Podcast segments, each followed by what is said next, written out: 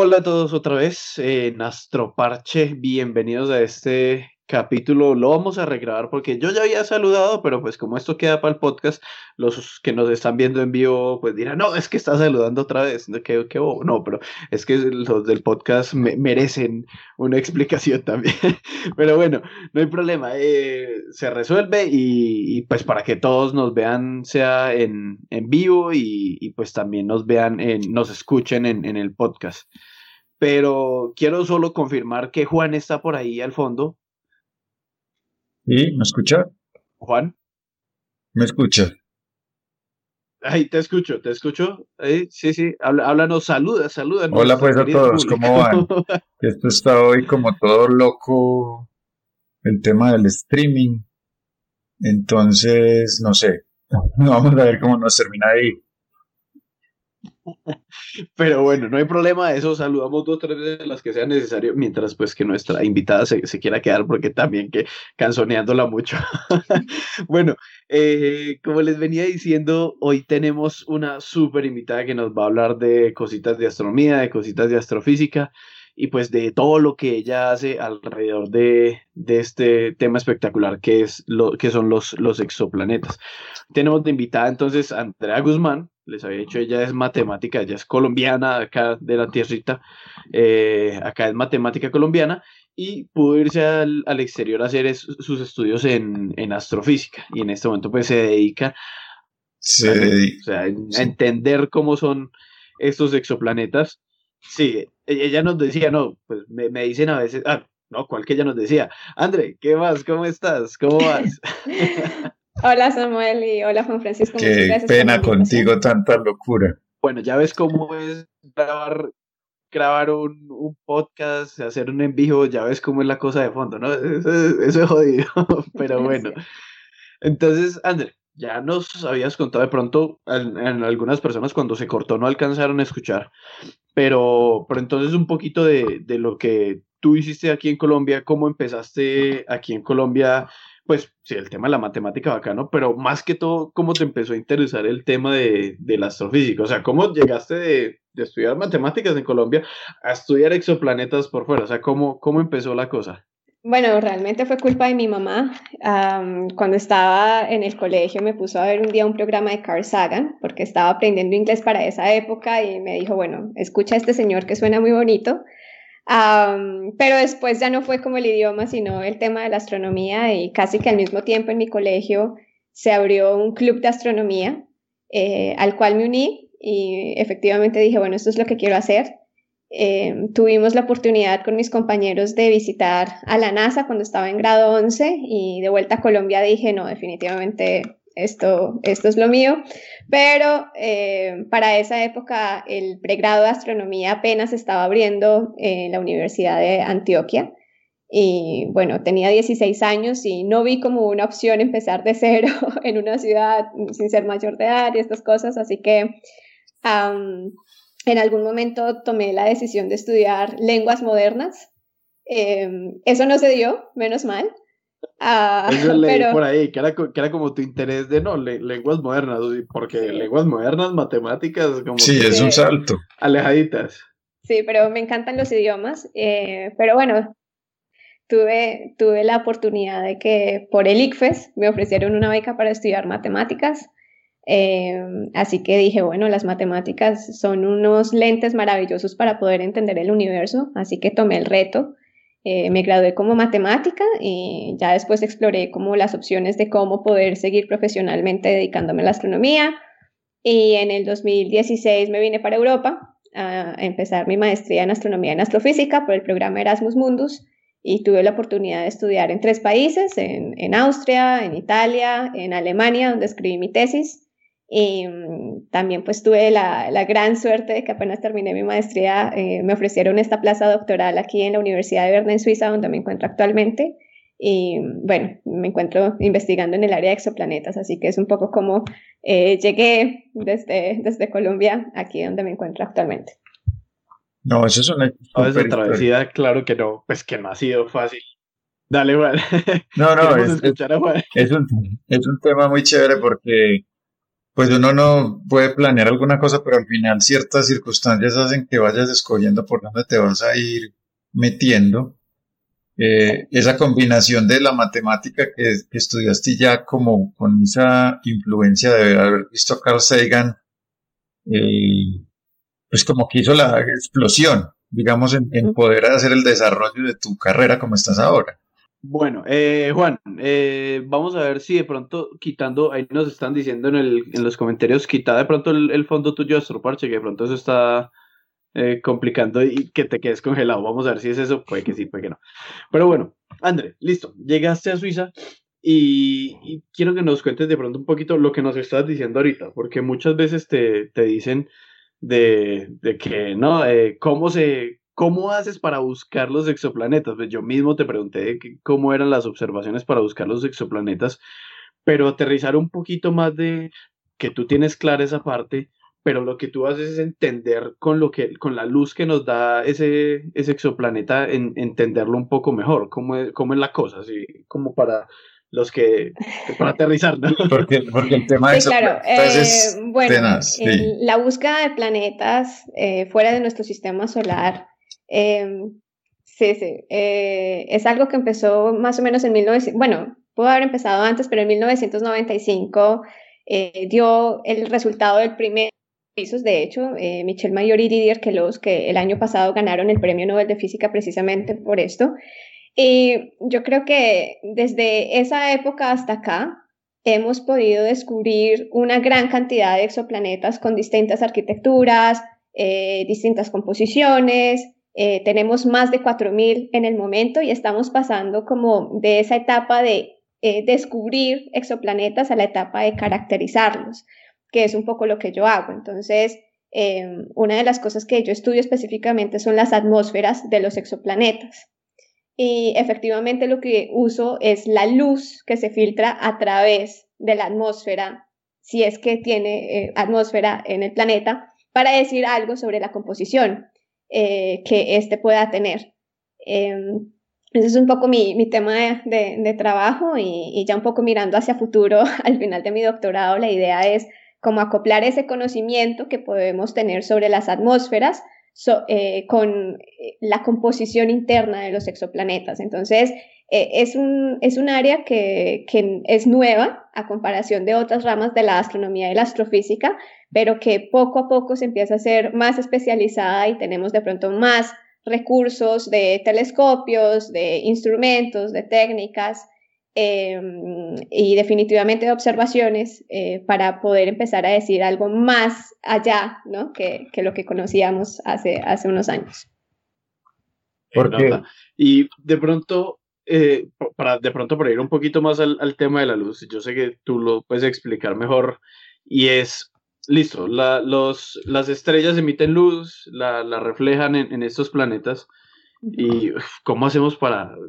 tú, tú, eres más en, en, la parte de esta comunicación. O sea, ¿cómo hacemos para entender que en esa luz que nos llega, ahí podemos ver elementos que, que están ahí? O sea, claro. o sea la, la ah. luz, solo con la luz, ¿cómo, cómo, es, cómo es ese cuento? Bueno, eh, es, una, es una técnica que se llama espectroscopía de transmisión. Como bien lo dices, casi toda la, información que tenemos del universo viene a nosotros gracias a la luz. En el caso específico de los exoplanetas, em, creo que para antes comentar esto es importante saber qué es un tránsito planetario. Es simplemente cuando tenemos al planeta, esa es la estrella y está cruzando enfrente, ¿no? Transita enfrente. Y lo que hacemos eh, en el área de atmósferas es estudiar cuando este planeta está cruzando frente la luz que atraviesa la atmósfera, ¿no? Ahora bien, si yo, si yo veo al planeta em, o a la estrella, bueno, no en este caso el planeta, en distintas longitudes de onda, es decir, distintos colores, voy a ver que dependiendo de la composición del planeta, el, tamaño de este, el tamaño aparente, va a aumentar o va a disminuir dependiendo de la em, interacción que tiene la luz con los elementos que hay en la atmósfera.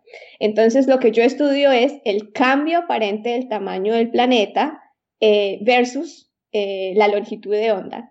Y la manera en la que uno hace esto es generar modelos y contrastar con las observaciones, saber cuáles de esos punticos eh, como que hacen una, eh, machan, ¿no? Como eh, el, modelo que, tenemos. Entonces es así como hemos podido descubrir titanio, hierro, vapor de agua, etcétera, etcétera, en, muchas atmósferas. Esa es, una técnica súper poderosa, la, la espectroscopía de transmisión.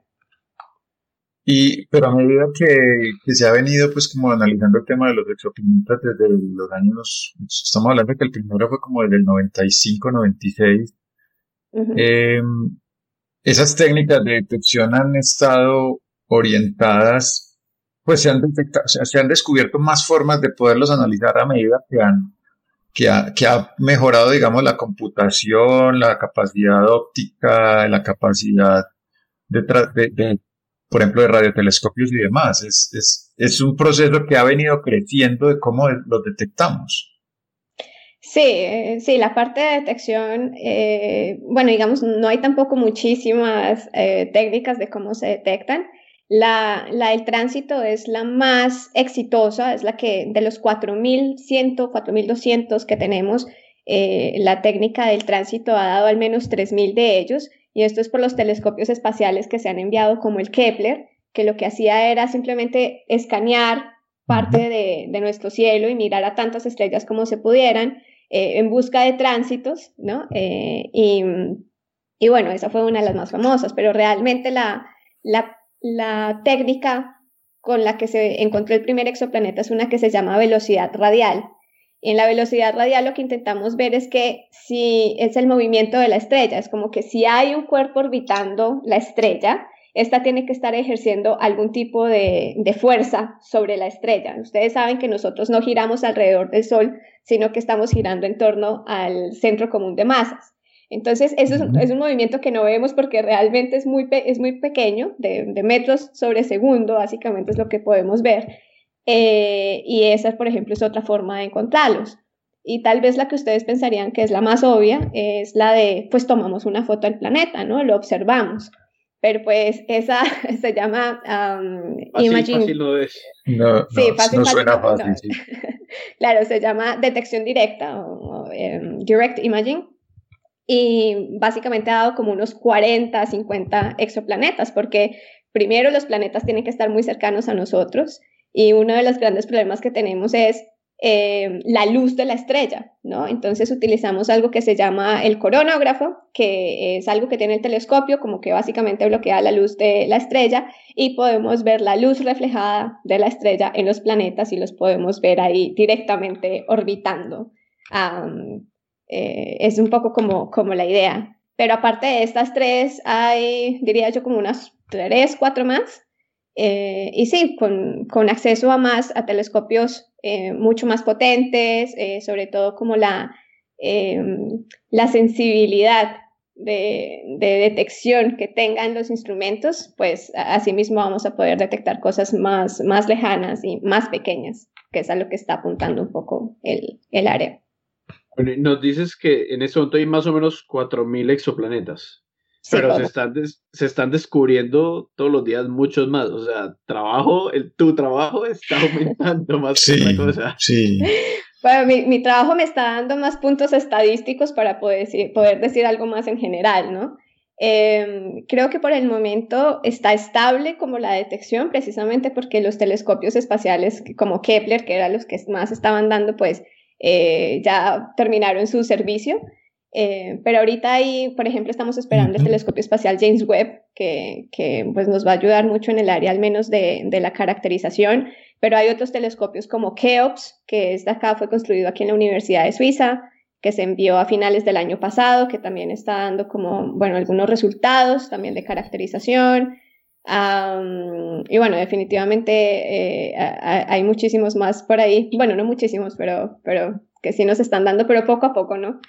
Porque, porque teníamos que Imagínate cuando esté el, tú nos decías, cuando esté el James Webb en órbita, que es ese super telescopio que van a lanzar, pues, ojalá hubiera sido este año, pero ya. Sí. ya, ya, ya se fue para el, otro año el James Webb, entonces. Ahora imagínate cuánto nos dará al día el James, el James Webb. Pero bueno, eso es trabajo que te va a tocar más adelante. Ahí sí es lo que hay. Eh, Porque yo te quería preguntar, eh, nosotros en este momento salimos del, de... Ah, Kepler. Nosotros salimos de Kepler y tenemos, creo que es TESS, ¿cierto? La misión que está en este momento haciendo la misma función de Kepler. Eh, y creo que la, Agencia Espacial Europea tiene uno que se llama Pluto. Creo que es el que van a, lanzar en próximos años haciendo la misma función de, del test. Plato, sí. Plato, sí, Plato. Eso es como lo, eso es como lo, que tenemos de, a futuro. Sí, está TESS, que si no estoy mal, TESS ya está también en el espacio, eh, también tomando eh, tránsitos planetarios. Plato definitivamente también va a ser una, una misión que vamos a estar esperando también. Uh, pero yo creo que en el término de caracterización, el James Webb, y no solamente para los exoplanetas, para muchísimas áreas de la astronomía y de la astrofísica, creo que es el telescopio que más estamos esperando, ¿no? Es que, es que es una cosa monstruosa que, que va a estar orbitando la Tierra, entonces, bueno, Esperemos, esperemos poder hablar contigo cuando tengas datos de, del James Webb, porque esos sí van a ser impresionantes. Bueno, André, eh, lo que te quería preguntar, y es que me, me, pareció bastante bacano, cuando ustedes están buscando, pues cuando se observa o tú comparas datos de, de atmósferas, de, de, lo que estás modelando, pues partes de lo que ya conocemos, que en este caso pues es la Tierra, es el único planeta en este momento que conocemos que tiene vida. En este momento es el, único que conocemos. Entonces, pues para poder buscar vida en, otros lugares o marcadores de vida, o sea, como de pronto allá puede haber vida, pues empezamos con base en lo que ya conocemos que puede albergar vida. Pero tú nos decías que, que no necesariamente la, vida en este planeta es la vida normal. explícanos un poquito cómo es la cosa de, de observar la Tierra como si fuera un exoplaneta. Sí, yo creo que al menos en mi trabajo paso mucho tiempo mirando a las estrellas en busca de planetas y ver qué hay más allá, pero pocas veces me pongo a pensar como en mi propio hogar, ¿no? ¿Cómo, cómo nos verían desde afuera si nosotros fuéramos un exoplaneta? Y eh, yo no soy la primera en pensar en esto, de hecho Carl Sagan fue uno de, eh, de los que lo pensó en 1993, cuando tomó datos de la sonda... Eh, ya no me acuerdo cuál fue, si fue el Gemini, o algo así. Bueno, ah, Galileo, Galileo. Galileo. Ah, Galileo. ¿Y eh, cuál era la idea de ellos? Tomaron imágenes de la Tierra, tomaron espectros de la Tierra y querían ver eh, cuáles son esas características que podrían darnos algunos indicadores de que había vida. Y encontraron tres cosas muy puntuales. La primera era que había abundante oxígeno de manera gaseosa en la atmósfera. Y una de las cosas que a veces no nos eh, sentamos a pensar es que la única razón por la cual hay oxígeno es porque hay vida. Ah, entonces, encontrar oxígeno es tal vez un, es un biomarcador que nos puede estar indicando presencia de vida orgánica. Eh, la segunda cosa que encontró es que había un pigmento rojo eh, sobre la Tierra que no respondía, correspondía a ningún mineral, ni a ningún proceso geológico, ni nada de estas cosas, eh, pero se dieron cuenta que ese, ese pigmento rojo, o que lo observaban en el infrarrojo, pues más o menos, eh, era debido a la fotosíntesis, era la clorofila. Entonces eh, provenía precisamente de la, del Amazonas. Ah, y hace poco ah, hubo un estudio donde intentaban como aplicar esto a distintas plantas y se dieron cuenta que para distintas de especies todas mostraban como ese crecimiento, como ese, ese se llama el red bump, como, como crecimiento ahí en, en esa parte del infrarrojo. Entonces es algo que, que también nos podría dar como uh, indicativos de que al menos hay plantas o hay mm, tipo algo orgánico. Y lo tercero era que había más metano de lo normal, que estaba como lejos de, del equilibrio termodinámico que ellos tenían, ¿no? Eh, y ese metano pues proviene precisamente del estiércol de las vacas. Es, uno de los principales generadores, al menos aquí en la Tierra. de metano. yo, creo, yo creo que en algún momento, no sé si, si, estaré mal o no, pues se pensó que la, la, la, atmósfera de Marte pues tiene una composición interesante de metano. Se, se pensó eso, o sea, ¿por qué tiene este metano? ¿Será, será un marcador de que aquí hubo desechos de, de alguna vida o, fue, fue como por, por, ese estilo, ¿no? Sí, pues no, sé, no te sé decir en el caso de Marte, uh, pero al menos en el de la sí, eh, eh, definitivamente metano es uno de, las, de los biomarcadores que siempre se tienen en cuenta. Entonces al final el grupo de Carl Sagan con estos tres datos eh, llegó a la, a la mm, conclusión no determinante, ¿no? Pero muy sugestiva de que en el planeta Tierra estaba ocurriendo algo muy, muy interesante eh, que podría ser causado por la vida. Entonces, eh, tal vez podemos extrapolar muchos de estos pensamientos a los exoplanetas, eh, simplemente buscar huellas de, vapor de agua, de oxígeno, de carbono, de metano. Y, y bueno, es la vida como la conocemos y es la forma más fácil de empezar a buscar. ¿No? No, no conocemos cómo funcionan otros tipos de vidas o organismos. y yo creo que desde mi punto de vista es muy importante que primero intentemos aplicar lo que conocemos bien eh, a otros y ya después sí podemos ir poco a poco construyendo sobre esas bases.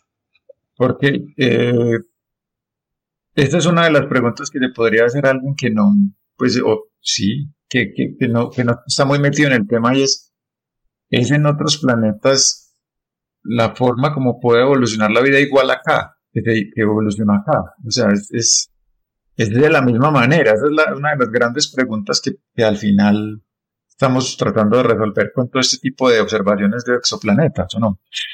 Claro, sí, y, bueno, ya vienen, eh, a mí me parece súper interesante que el área de exoplanetas eh, también como involucra a otras disciplinas del saber, ¿no? La química, la biología, a la astronomía, las matemáticas, etcétera, porque estamos intentando ver, realmente empezar a dar algunas eh, respuestas muy, muy pequeñas a, las grandes respuestas, que, a las grandes preguntas que ha tenido la humanidad, si estamos solos, eh, es la vida como la conocemos única, el proceso de evolución de la vida en la Tierra, etcétera. Entonces, yo personalmente creo que estamos lejos todavía de responder concluyentemente esas, esas preguntas, pero pues poco a poco hemos, eh, hemos visto que em, el planeta Tierra, por ejemplo, como lo conocemos, no es un planeta que es común eh, en los planetas que hemos encontrado. y bueno, sí.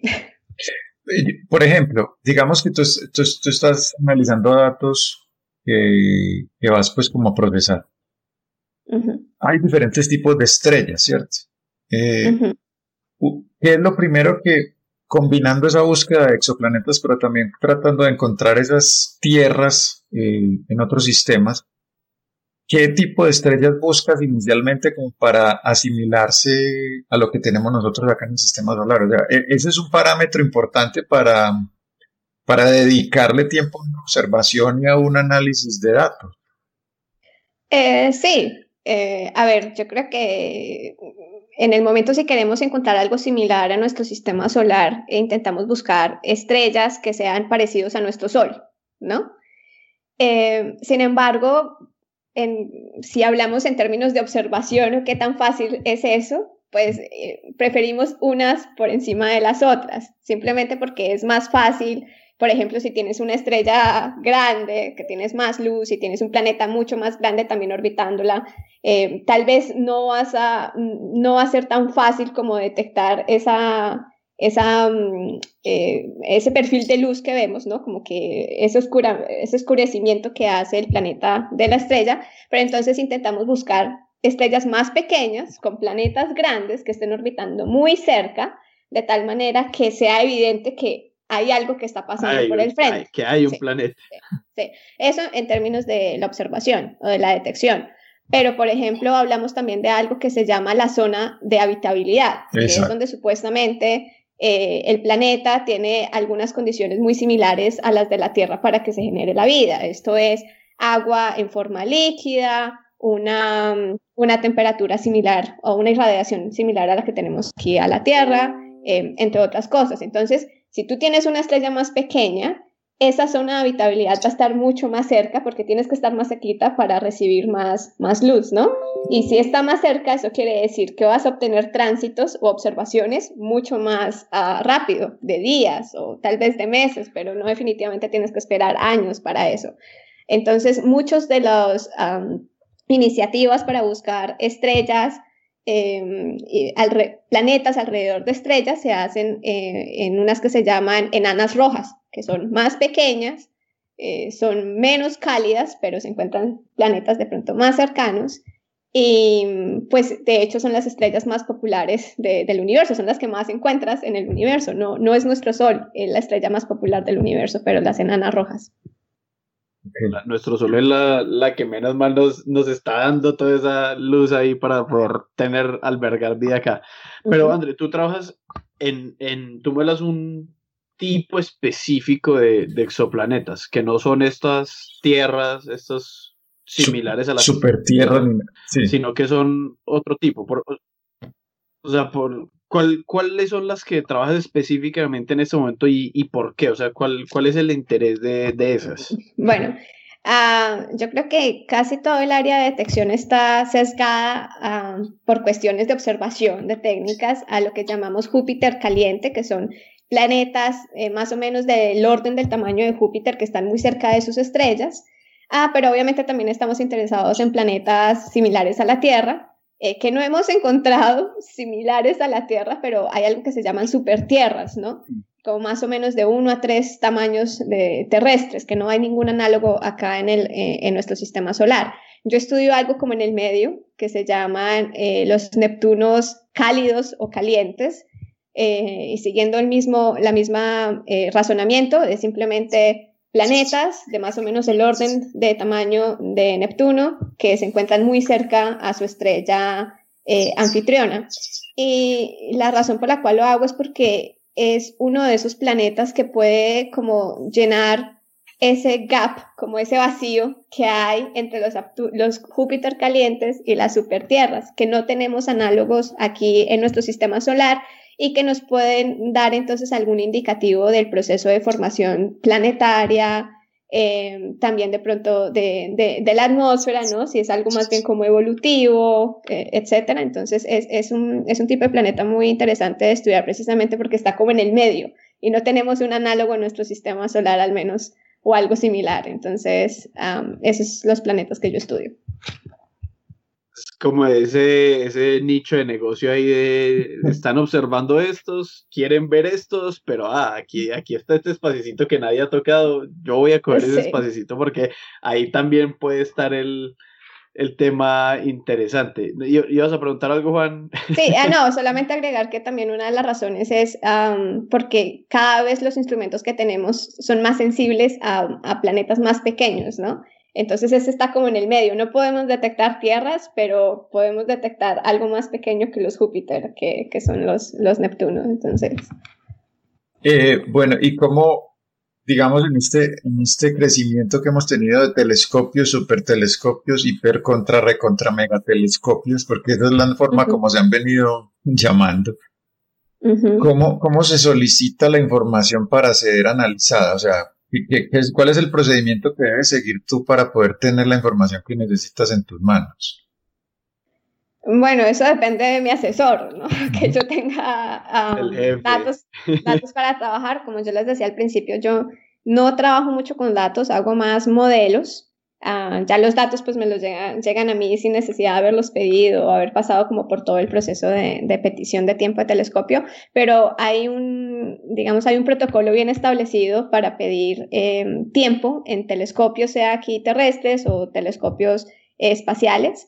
Si uno es parte del proyecto, eh, de la construcción, capaz uno tenga eh, un porcentaje de observación garantizado, que es el, el GTO, Guaranteed Time of Observation, Em, pero de otra manera tiene que uno hacer aplicaciones, ¿no? Es decir, como tengo este proyecto, esta es mi pregunta de investigación, necesito o tantas órbitas o tantas noches de observación y, esto es lo que espero obtener. Entonces hay un panel que se sienta y recibe cientos y cientos de, preguntas y pues en el, tienen que empezar a decidir, ¿no? Entonces, eh, este es un poco como, como se ah, obtiene la información eh, los investigadores tienen acceso a ella em, exclusivamente, digámoslo, por un periodo de tiempo, pero después de un año todos estos datos quedan en los servidores de la Agencia Espacial em, del, Observatorio Austral del Sur, por ejemplo, de la ESO, eh, y por lo general vienen siendo abiertos al público. Entonces yo simplemente voy a los archivos y descargo, por ejemplo, datos que, que, pienso yo que puedan ser interesantes, que alguien ya ha pedido antes.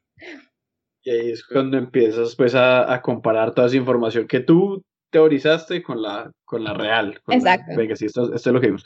Bueno, André, y de pronto eh, estás trabajando en estos Neptunos calientes y ya como a futuro, hay plan de que vayas, vayas reduciendo, tú, lo dijiste, o sea, en este momento no podemos observar las tierras, podemos observar los Neptunos, pero entonces cuando ya podamos ir más a, verificar otros pues, planetas más pequeños, ¿cuál sería de pronto ahí el plan en la búsqueda otra vez de, de esos biomarcadores, de esos, o sea, como, vamos a entender qué es lo que está, la atmósfera de ese planeta, que, de, qué está compuesto, de qué está compuesto ese planeta, buscando posiblemente vida, ¿cuál sería el paso ahí? O sea, no, bueno, yo creo que es aplicar simplemente el conocimiento que hemos ido recopilando desde los Júpiter a las cosas más grandes, ¿no? A los Neptuno, de pronto a las supertierras y de pronto a las tierras. Pero eso va a depender en gran medida de, nuevamente, de la calidad de los datos y de la, de la capacidad de observación que tengan los instrumentos que, que tengamos tanto en el espacio como desde la Tierra, ¿no? Eh, pero creo que la idea se aplica en general a todos. La idea es siempre llegar a lo más pequeño, intentar buscar algo que, que se asemeje un poco a nuestra tierra, eh, intentar buscar cosas que sean similares y ver si efectivamente es algo eh, que es común, que es natural o que, o que simplemente las cosas no, no, no, funcionan así de pronto en sistemas que son muy parecidos a, a nosotros. Sí, si tú encontraras de pronto ahí o modelaras un, no sé, ya la pregunta muy, muy bola, un, un planeta, un exoplaneta, con, como lo hicieron Carl Sagan y pues si ese estudio de, no, ahí posiblemente hay vida, si tú modelas un planeta y dices, estos son los marcadores, la atmósfera, estos son los marcadores que, que, me dicen aquí hay vida y lo compara, lo llegaras a, a comparar con, con alguna observación y te cuadra muy bien o sea, tú, tú, ¿qué harías ahí? no sé, pues uno decir... Pues sí, lo primero que haría es dudar de que hice algo. Sí, o sea, ahí, la embarré en algún lado. Sí, sí, eh, yo creo que ese es el primer pensamiento que debe tener el científico, ¿no? Eh, tengo que intentar uh, hacer todo lo posible como por falsear lo que tengo, ¿no? Y lo someto a esas pruebas y a esos experimentos, pero si al final me doy cuenta que sigo obteniendo los mismos resultados y aún más importante, que otros grupos han podido reproducir esos mismos resultados, entonces yo no, claro, no, no puedo decir con 100% de seguridad, ¿cierto? Allí hay vida, pero cada vez entonces tenemos como más, eh, más eh, restringidas como, como esas probabilidades, por así decirlo. Entonces, sí, lo primero que yo haría es dudar fuertemente. Diría, algo, algo hice mal en el código o lo estoy interpretando mal, pero eso tiene que ir al escrutinio de la comunidad científica y, bueno, pues tal vez e, e, esa, esa es como el sueño de cada exoplaneteer. Y bueno, tú, estás en tu segundo año de doctorado, si mal no estoy, ¿cierto? Estás en el proceso de combinar ya la parte investigativa con la parte de tu tesis de grado, pues eh, vas en un proceso ya como, como, porque la tesis es un animal que se va creciendo a medida que, que uno le da vida, pues eso empieza como a... ¿Cómo le vas a esa herida, Juan? ¿Cómo le vas a chuzar esa herida? No, pero eso es, pues, sí, sí, porque es que empieza a tener vida. Em, digamos que, ¿cómo va ese proceso? Porque nos interesa pues como también conocer ¿Cómo te ha ido en tus estudios en el sentido de, ser ejemplo para muchas personas? Y ahorita hablaremos pues de Chía como más específicamente, pero ¿cómo ha sido ese proceso realmente de, progreso en tus estudios? Porque, porque sabemos que son caminos difíciles, pero estás ahí. Sí, claro. Ah, a ver, yo tengo una, una cosa en particular, que yo no tuve ningún entrenamiento en física, eh, entonces llegar como matemática y enfrentarme a todo este monstruo de, de la física de partículas o de, ah, no sé, la distribución de Boltzmann, de verdad que todavía no comprendo bien, pues fue algo complicado, pero, pero no fue difícil en el sentido que creo que tenía muy buenas herramientas matemáticas y, y, entender un poco el trasfondo físico, aunque no era fácil, pues tampoco se salió de las manos.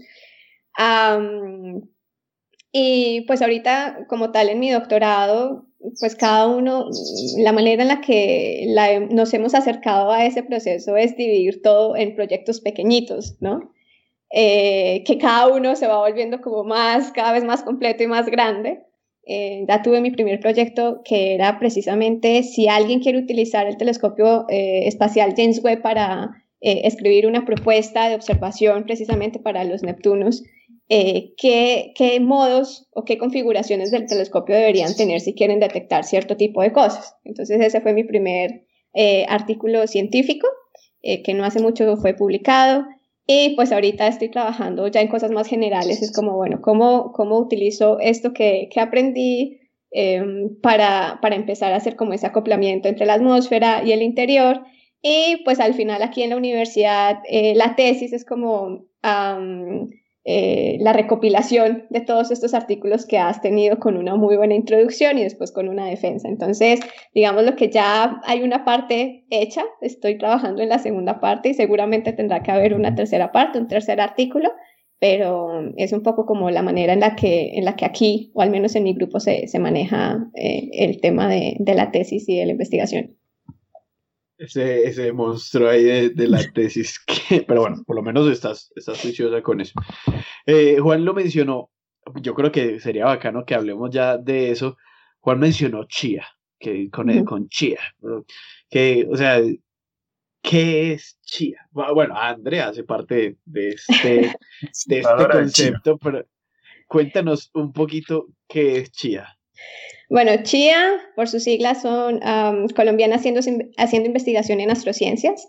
Eh, es una iniciativa que surgió hace casi un año con un grupo de colegas eh, astrofísicas alrededor del mundo, en México, en Alemania, en Francia y aquí en Suiza. Ah, ¿Y cuál era nuestra idea? Nuestra idea era darle visibilidad a las astrónomas y astrofísicas profesionales de nuestro país eh, y también servir como una plataforma para servir de mentoras eh, de las nuevas generaciones de, jóvenes, pero en especial de mujeres eh, y de grupos poco representados o de minorías en nuestro país para que tengan acceso a seguir por este camino de, las ciencias, ¿no? y bueno, es, algo que, empezó de a poco, pero últimamente hemos tenido la, gran felicidad que ha ido ganando reconocimiento, eh, que nos, ya nos tienen como más presente, ¿no? Y nos escriben por, por consejos o, o para compartir noticias. Y paralelo a esto, pues tenemos, eh, es algo muy informal, pero estamos intentando darle como, como un contexto mucho más formal eh, de una red de astrónomas y astrofísicas colombianas, que cuando empezamos no creíamos que fuéramos más de pronto de 15, 20, pero más o menos somos como 60, 65 ah, que, que, conocemos por el momento, que tienen posiciones desde maestrías, doctorados, postdocs y profesiones, ya profesoras en, en universidades.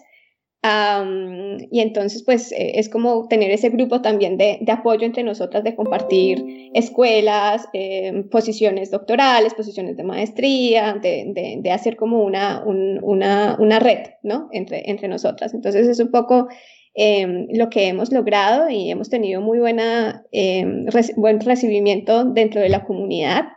Em, y, bueno, poco a poco también hemos intentado visibilizar nuestro trabajo, el de las compañeras y el de otras astrónomas eh, de la historia, que, que nos parece que es muy importante. O sea, ustedes creían que eran 15, que ya para mí, empezando, pues así como un imaginario rápido, me parecería que era alto pero ya 60, o sea, eso es, eso es, eso es una comunidad muy grande, pues para nuestro medio local. Sí, sí, sí. No, y, bacano porque por, eso mismo, o sea, uno ve, el, por ejemplo, el pregrado de astronomía, que es como donde se iría uno eh, a, buscar como cuna de, de, astrónomas, pero también pues ve uno que vienen de, de pregrados como física, matemáticas, o sea, no, el, el, astronomía no es el limitante, pero uno diría, no, pues no, no se están de pronto graduando tantos. Eh, entonces, pues el, la comunidad... yo no creo que el problema sean los números, yo creo que el problema es un, es un problema también de visibilidad. Total, total. Ah, Exacto. Claro, con, todo el aprecio obviamente a mis colegas, en la, contraparte, pero siempre tendemos a ver a las mismas personas hablando de los mismos temas y tal, pero muchas veces no saben de que hay una astrónoma también a la que se puedan acercar, que es experta en cierto tema y que también estamos más que dispuestas a, compartir nuestro conocimiento para el público y con el público. Entonces es un poco como lo que hemos logrado y hemos visto que hemos permeado un poco como esos espacios eh, y, pues para nosotras es una satisfacción. Es, un proyecto que se ha movido, digamos, lentamente, pero también eh, nosotras todas estamos haciendo doctorado, estamos terminando o tenemos otros proyectos aparte, entonces le dedicamos el tiempo que podamos, así sean los cinco minutos, a responder el correo, a hacer esto, a tener una reunión.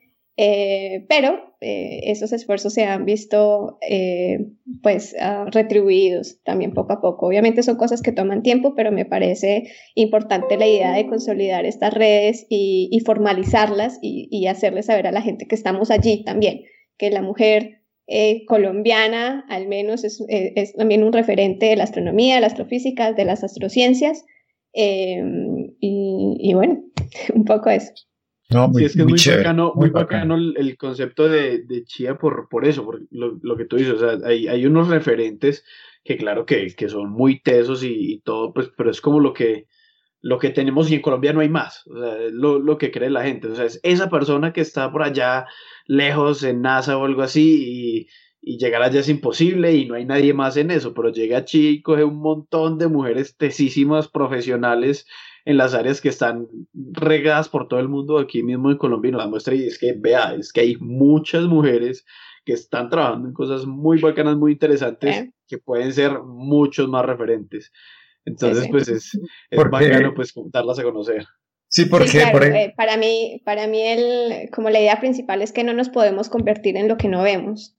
Ah, y, me parece súper importante llevar ese mensaje a, sea a las niñas o a los niños en general, ¿no? Eh, a los jóvenes de que, de que también este es un espacio para, para las mujeres, que históricamente no ha sido así, ha, sido muy difícil, pero que cada vez estamos trabajando más porque sea un, un espacio más incluyente eh, y más eh, ameno, ¿no? Con, con, con la diversidad que, que tenemos.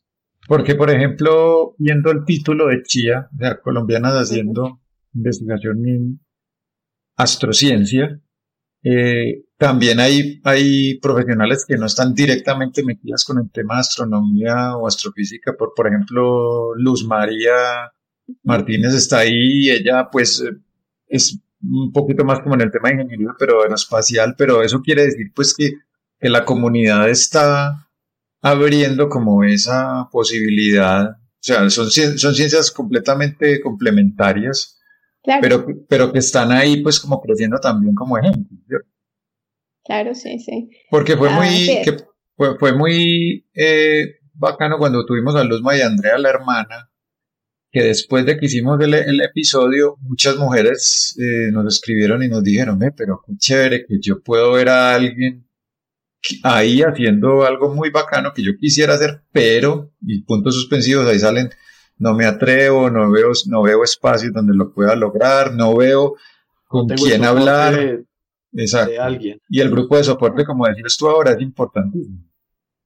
Sí, sí, y, esa es básicamente una de las motivaciones, además de otras que, que, claramente tenemos. Nuevamente, la idea siempre es no nos podemos convertir en algo que no vemos y es la importancia de mostrar como estos modelos a seguir em, que tengan también condiciones muy similares a las que, ¿cierto? en las que las personas eh, se encuentran y decir, vea, hay una persona que hizo esto con estos medios y, se puede. A veces no es muy fácil encontrar los medios, pero están allí, están ocultos y nuestra idea es simplemente como, como intentar como propagarlos, digamos. Bueno, ¿cómo puede, cómo puede, dos casos, cómo puede una una mujer de pregrado o una niña, una adolescente que está en el colegio, eh, pues que están empezando en, este, en este tema, ¿cómo pueden acercarse a, Chía y cómo pueden aportar? Pues claro está, porque la, idea pues es que, que crezca la, misma red y, que obtengan algún apoyo. ¿Y cómo puede eh, una astrofísica, astrónoma, ingeniera, qué sé yo, de lo que sea, profesional, llegar también a acercarse y decir, yo tengo, yo hago esto, yo puedo, que, ¿cómo pueden acercarse a Chia? O sea, ¿cuál sería la idea ahí? Bueno, pues eh, como les comentaba, Chia, eh, como tal, nuestra plataforma es algo más informal, en ese sentido, es algo más eh, divulgativo, pero son canales que están abiertos para las personas que tengan dudas, ¿no? Hacemos todo lo posible por responder los mensajes que, que, nos, que nos envían.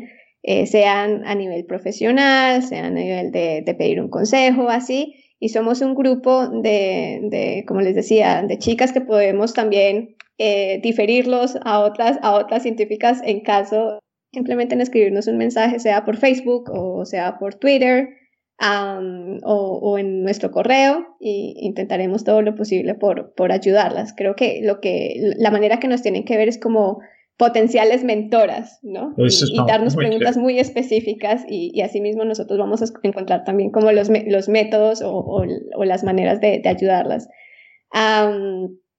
eso por ese lado. Y, bueno, ¿cómo contribuir? Nada, simplemente escribiéndonos o publicando cosas y así. Igual las profesionales que, nos están escuchando, eh, más que feliz si me escriben un correo, eh, de ponerlas en, nuestra base de datos y estar en contacto y comunicación y, bueno. Porque creo que han hecho eventos ustedes en vivo también y, grabando eh, creo que fue en Facebook y tenían algunos eventos eh, hablando de temas, pues como haciendo también divulgación, no solamente teniendo la base de datos. Sino sí, sí, es precisamente hacer divulgación. Mm. ¿No? Y, y el canal, yo creo pues que no hay ningún, o sea, este canal queda abierto para que ustedes si en algún momento quisieran retransmitir algo de uno, pues esa, esa, es la idea, poder poder darnos a conocer todos, porque así también empezó este canal, o sea, empezando como que esto que, en qué va y pues obviamente es muy chévere que puedan haber hecho ese tipo de, organización.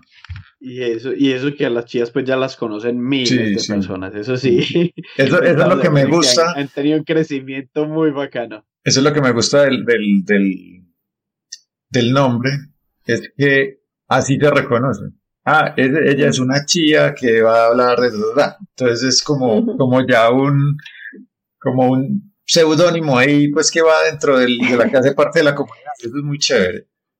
Sí. Es bacano. Bueno, eh, André, yo creo que ya contándonos cómo, cómo se pueden acercar todas estas profesionales y, todo, y todas estas que apenas están empezando a chías, eh, muy bacano pues dejar eso para ellas. Y nada, agradecerte por estar aquí con nosotros contándonos un poquito, es que solo un poquito de lo que tú haces y, y como para que medio lo entiendan, porque estoy seguro de que, de que pues hacer un doctorado en eso no es cosa fácil, eso son años y años de estudio, pero muy bacano pues darle a conocer como a todas las personas lo, un poquito de, de lo que haces. Juan, eh, Sí, yo quisiera que nos, eh, bueno, ahí, ahí en, el, en, la transmisión y en el podcast eh, vamos a referir tu, tu, cuenta de Twitter. Tu cuenta de Twitter es arroba astroandrea. ¿Tienes eh, qué otras redes sociales adicionalmente? Creo que tienes Facebook. Sí, bueno, yo creo que mi principal medio de comunicación con la gente es definitivamente Twitter, arroba astro, astroandrea, ahí me pueden seguir, comparto pues cositas a veces interesantes, a veces no, ah, pero más que feliz también que me contacten por, ahí. Eh, tienes, bueno, entonces ahí en Twitter sí, eh, y Chia tiene eh, Facebook. Sí, Chia tiene Facebook, nos encuentra como colombianas haciendo investigación en astrociencias Chia. Ah, o arroba astrochia, también pueden poner ahí en, Facebook. Y lo mismo en Twitter, arroba astrochia. Em, y bueno, ahí eh, estamos más que felices, cualquiera de nosotras, de, estar en contacto con ustedes. dense la pasadita ahí por, por esa red, dense la pasadita por la red de Astroparche, por la red de Juan, la red mía, la red de Andrea, eso sí, ahí van a encontrar mucha, mucha cosita interesante. Entonces, nada, muchas gracias, André, por estar aquí. Juan, gracias por estar también aquí otra vez, como siempre, juiciositos, llevándoles cositas de astronomía. Esperamos que escuchen los otros podcasts, que escuchen este, eh, vean los videos y nos veremos en el próximo capítulo. André, Juan. Muchas gracias, Samuel. Muchas gracias, Andrea. Una súper invitada. Queda uno como con más dudas en el sentido de querer saber más. Te estaremos por ahí haciendo retweets y preguntándote cositas en Twitter y, muchas, muchas gracias por haber estado con nosotros este ratico. Bueno. No, pues a ustedes dos, Juan y Samuel, muchísimas gracias por la invitación. Feliz de que se abran estos espacios en nuestro país para, para dialogar un poquito sobre, sobre ciencia y nuevamente reiterar eh, mi compromiso con, con, resolver dudas o con simplemente ayudarlos para, para las cosas que necesiten en, este campo. Y, y, bueno, muchísimas gracias. Lo que necesiten. Y nos vemos. Chao, chao. Chao, a todos.